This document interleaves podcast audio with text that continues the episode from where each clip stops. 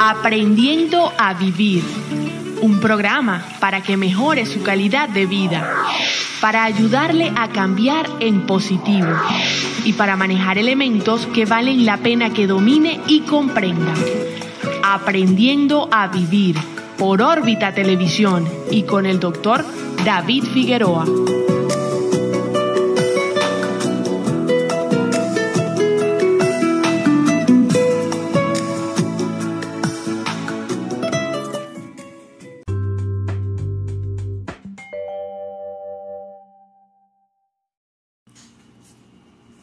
Saludos amigos, habla el doctor David Figueroa, médico psiquiatra. En este episodio de las relaciones de pareja vamos a hablar de cómo manejar la, ruptura de la pareja. Es cierto, ¿no? Nadie quiere romper, todos tratamos de conservar la pareja. Sin embargo, es posible que las cosas se compliquen tanto que aparezca pues la necesidad de una ruptura. Y por supuesto esto va a tener repercusiones en las personas. No, no, se trata de que el, el, divorcio, la separación sea una solución, romper algo no es como solución, pero muchas veces este, es la mejor opción definitivamente. Sobre todo, insisto, cuando se han agotado todos los demás medios. ¿no?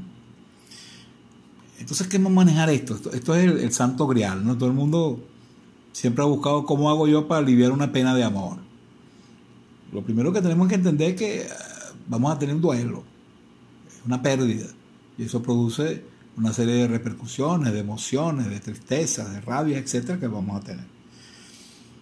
Uno trata siempre de que la separación sea amistosa, ¿no? Hay una cosa que se llama separación con sangre y sin sangre.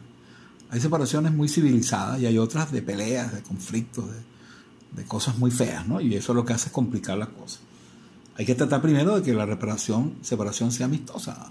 Generalmente es, uno que quiere separarse del otro. Es raro cuando son los dos que toman la decisión. Muchas veces es uno que quiere y el otro no quiere, pero la pareja es de dos. Si los dos no están de acuerdo, este, bueno, hay que, aceptar que se acabó el amor, se dañó la relación, etc. ¿no? Quizás... Eh, la gente tiene que prepararse para esto, ¿no? Tiene que prepararse para esto porque es una situación conflictiva, difícil en la vida de unas personas, ¿no? Eh, la separación tiene, tiene, dos aspectos, ¿no? un aspecto psicológico y aspectos jurídicos, ¿no? Sobre todo cuando la gente es casada y los bienes, los hijos, es un aspecto legal, pero yo me voy a referir básicamente a las cuestiones psicológicas de la separación. Entonces, eh, hay, que, hay que entender que vamos a pasar por un periodo difícil. Eso es como cuando uno se le muere a alguien. O, tiene una pérdida económica, o pierde el trabajo, o pierde cualquier cosa. Eh, al principio uno se niega a eso. Hay una cosa inconsciente que uno no quiere aceptar eso. Se niega, se niega. Pero después pasa por una serie de etapas que todos conocemos. Todos hemos pasado por duelo primero negamos, después nos ponemos tristes, lloramos, nos hace falta la persona, no podemos vivir sin ella, creemos que no podemos vivir sin ella, soñamos con ella, nos da rabia y a veces nos da molestia, es una mezcla de rabia con tristeza. Luego empezamos como a regatear, ¿no? a buscar la manera de, de cómo hacer que esa persona que esa persona vuelva con nosotros este, entonces está uno lo que se llama en, un proceso de duelo. Pues. Repito, la ruptura es un duelo. Y muchas veces dice que es más doloroso muchas veces que la, la, muerte de un familiar. ¿Por qué? Porque el familiar no está y no lo ves más. En cambio, a la pareja la puedes seguir viendo, ¿no? Porque la pareja teóricamente está viva, ¿no? Y eh, nos sentimos muchas veces culpables, nos sentimos eh, con mucha con mucha sensación de frustración, ¿no? Por supuesto, entonces, los síntomas, rabia, tristeza, miedo, sorpresa, van a estar ahí. Eso se llama duelo normal, ¿verdad? Todos pasamos por ahí. Claro, va a depender de la intensidad y también del tiempo, ¿no? El tiempo. Claro, no hay una, un tiempo preciso para superar una ruptura amorosa. depende, a veces dura tres meses, a veces un poco más, un poco menos, etc. Entonces, la persona va pasando por todas esas etapas hasta que llega el proceso de aceptación. Aceptación es reconocer que hay cosas que no dependen de uno y que uno no tiene otra alternativa que aceptarlas. Pues. Ahora, pero esa aceptación no pasa de un solo golpe, sino que vamos poco a poco, vamos poco a poco hasta que logramos eso. Hay gente que le cuesta aceptar eso. Entonces, el duelo es un proceso normal que no requiere tratamiento. Aunque nos sentimos mal, ese sentir mal es comprensible. El problema es cuando el duelo se complica. Y se puede complicar. ¿Cómo se complica? Bueno, es frecuente que la persona entonces se niegue a aceptar la realidad, siga llamando a la persona, la moleste, la busque, vaya al trabajo, la amenace, la chantajee. Eso, eso es patológico. Pues porque es una negación a eso, entonces eso puede generar problemas legales, la gente tiene que denunciarlo por hostigamiento, por abuso, etcétera, ¿no? Otra complicación frecuente es que la persona se echa a morir, pues deja de comer, se deprime, trata de enviar como lástima, empieza a tomar licor o, hace barbaridades o incluso tiene ideas de morirse. Hay gente que se ha suicidado. Eso de que la gente no se muere por amor no es verdad, es una media verdad, pero hay gente que se ha suicidado porque no ha podido superar la pérdida de un amor, pero eso implica ya duelo anormal. La persona cuando está así hay que llevarla a un especialista, porque ya eso es un problema fuera de lo normal. Entonces tenemos que tratar de no complicar las cosas, de minimizar el daño, de no agravar la cosa más de lo que está dejar la llamadera, dejar la controladora y bueno, entender que, es así y uno tiene que aprender en la vida a perder y perder con dignidad. El límite del amor es la dignidad. Yo puedo querer mucho a alguien, pero si no me quiere, yo tengo que levantar la frente, ¿verdad? Y decir, Señor, yo me voy, señora, yo me voy, aunque la quiero, pero mi dignidad es más importante que eso. O sea, hay que saber perder, ¿no? Mucha gente no sabe perder. Entonces tenemos que hacer varias cosas para tratar que ese duelo no, no, se nos complique. Es como reinventarnos, ¿no? Tenemos que acostumbrarnos a, a empezar a vivir sin esa persona, ¿verdad? Entonces, bueno, pienso en ella, sueño con ella, pero poco a poco eso va a ir cambiando. Entonces hay que trabajar mucho los pensamientos negativos, ¿no? Que la gente dice, oye, ahora me fregué, no voy a poder vivir, no voy a, ser infeliz, no voy a poder conseguir otra pareja. Todas esas cosas no son verdad. Pero cuando uno está así, uno está muy, muy negativo, muy pesimista, ¿no? Eh, entonces, hay que tratar de evitar también otra complicación muy frecuente, que es tratar de sacar un clavo con otro clavo. O sea, que la gente que está en duelo, para no sufrir, se busca una pareja nueva. Y escoge mal, porque la pareja la busca para resolver un problema. Y ya yo dije al principio que, las parejas no son para resolver problemas, la pareja es para compartir y convivir. Entonces no solamente vas a tener el problema del duelo, sino vas a tener otro duelo porque esa relación nueva también va a fracasar porque hiciste una mala escogencia. Entonces, cuidado con complicar la cosa, porque cuando complicamos es que la cosa se hace más, más difícil, ¿no? Entonces hay que aprender a, dejar, a soltar, ¿no? Aceptar las cosas que dejaron de funcionar y bueno, cuando hay hijos y cosas, muchas veces los duelos son más problemáticos.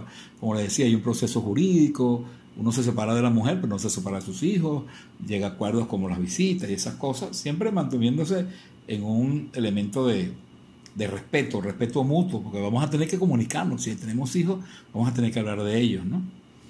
Entonces, eh, entender que el proceso de aceptación es un proceso que va a llevar cierto tiempo, que tenemos que tratar de no complicar las cosas y este, tratar de, tener la paciencia y, ser constructivo en las cosas que hacemos. ¿no? La mejor manera de superar los duelos es haciendo cosas constructivas, o sea, trabajando, ayudando a alguien, dedicándose a, hacer cosas útiles. ¿no? Eso, eso lo ayuda a uno mucho para eso. Entonces es como una herida física que tiene que cicatrizar pero al principio sangra, sangra, sangra, sangra, hasta que va cicatrizando, cicatrizando. Uno, después que uno tiene una herida, que pasa el tiempo, está cerrada, pero sigue doliendo, pero no duele igual, ¿no? Hay que evitar un poco hacerse culpable. Yo soy el culpable, porque si hubiese hecho esto, hubiese hecho lo otro, bueno, la culpa es castigarse a uno mismo y no tiene sentido, porque ya no podemos cambiar, el pasado no lo podemos cambiar. O hacernos la víctima, ¿no? Qué malo es esa persona, me dejó, qué mala persona es, y resulta que no es así. Es más, si una persona no lo quiere a uno, el mejor favor que le puede hacer es dejarlo. Es que esa persona está siendo sincera, pues. Peor es que uno lo engañen y le diga que lo quieren por lástima. Aunque a uno eso le cae muy mal y le cae mucho dolor, eso es mucho más sano que lo otro, ¿no? Tenemos que afrontar y gestionar la mejor manera de vivir sin esa persona. Y bueno, entender que los sentimientos de rabia, de culpa, forman parte de un tiempo, pero eso van a ir cambiando, ¿no? Hay que, hay que tratar de, buscar nuestra paz interior, nuestra, por eso digo que hay que hacer cosas constructivas, ¿no? Es una tarea que, que es de uno, ¿no? Eh, buscar cosas que hacer, buscar alternativas. Repito, no tratar de, resolver el problema ya ando buscando una pareja o emborrachándose, etcétera, sino cosas, cosas constructivas, ¿no? Entonces, en, la primera fase es importante tratar de, evitar los contactos, ¿no? Muchas veces una pareja se están separando y se reúnen, se ven, hablan y no sé qué, y van a tomar café y de repente hasta tienen sexo y después no funciona. Cuando hay una decisión definitiva, la recomendación es tener el menor contacto posible. El, contacto es indispensable para cosas concretas, pero no para, para estar otra vez en la misma cosa. Eso no es fácil, eso es complicado, pero hay que cuidarse por eso. Y bueno, como toda pérdida, vamos a pasar momentos duros, ya lo dije, llorar, llorar es expresión de tristeza, estas cosas duelen y los duelos, el duelo duele, pues. Y eso, bueno, nos desahogamos a través del llanto, ¿no? Por supuesto. Eh, es bueno incluso ver el lado positivo, pues, aunque está pasando por un proceso doloroso, este, digo, bueno, ¿qué aprendí aquí? ¿Qué aprendí? Sobre todo para rehacer mi vida. Tú tienes que empezar a trabajar en una manera de rehacer tu vida. Hay un principio básico que es, eh, cuando te vuelves a enamorar, recuerda, no, no, no, no tengas presente o sea, hay gente que dice, yo no me vuelvo a casar más nunca, no vuelvo a enamorarme más nunca porque sufrí mucho, etc. Entonces, eso, eso es absurdo, ¿no? Porque hay gente que se enamora y le va bien.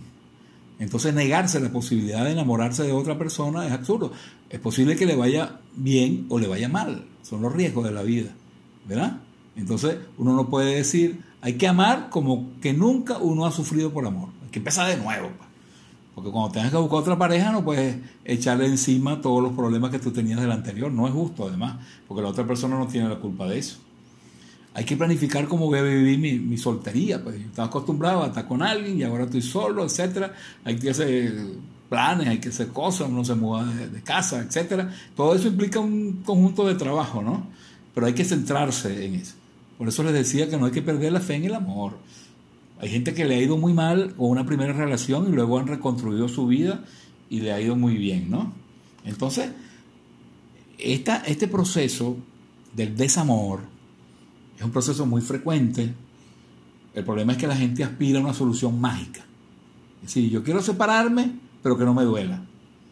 Yo quiero separarme y está chévere y está feliz. Y eso generalmente no es posible.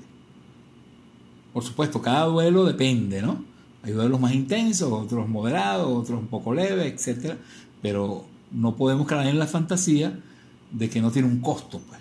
Tiene un costo porque hay un vínculo efectivo que se rompió, que, y es una ruptura, es una ruptura simbólicamente se rompen las emociones, se rompe esa relación, ¿no? Y uno trató de tener una relación para el resto de la vida, uno se soluciones, etc. Y es natural que estas cosas pasen. Sin embargo, hay que tener cuidado porque se cometen errores, la gente se puede enfermar de esto, las cosas, como dije antes, se pueden complicar. Entonces, cuando la persona no sigue los pasos más o menos adecuados y la cosa se complica en intensidad o en duración, no hay que dudar, no hay que dudar en buscar ayuda, porque así como hay una terapia de pareja, de reconstrucción de la pareja, también hay terapias, psicoterapias de divorcio, de separación. O sea, son terapias que ayudan a la persona a aceptar su separación. Y estas cosas funcionan, ayudan y hay que tenerlas presentes. Muchísimas gracias, saludos y hasta la próxima.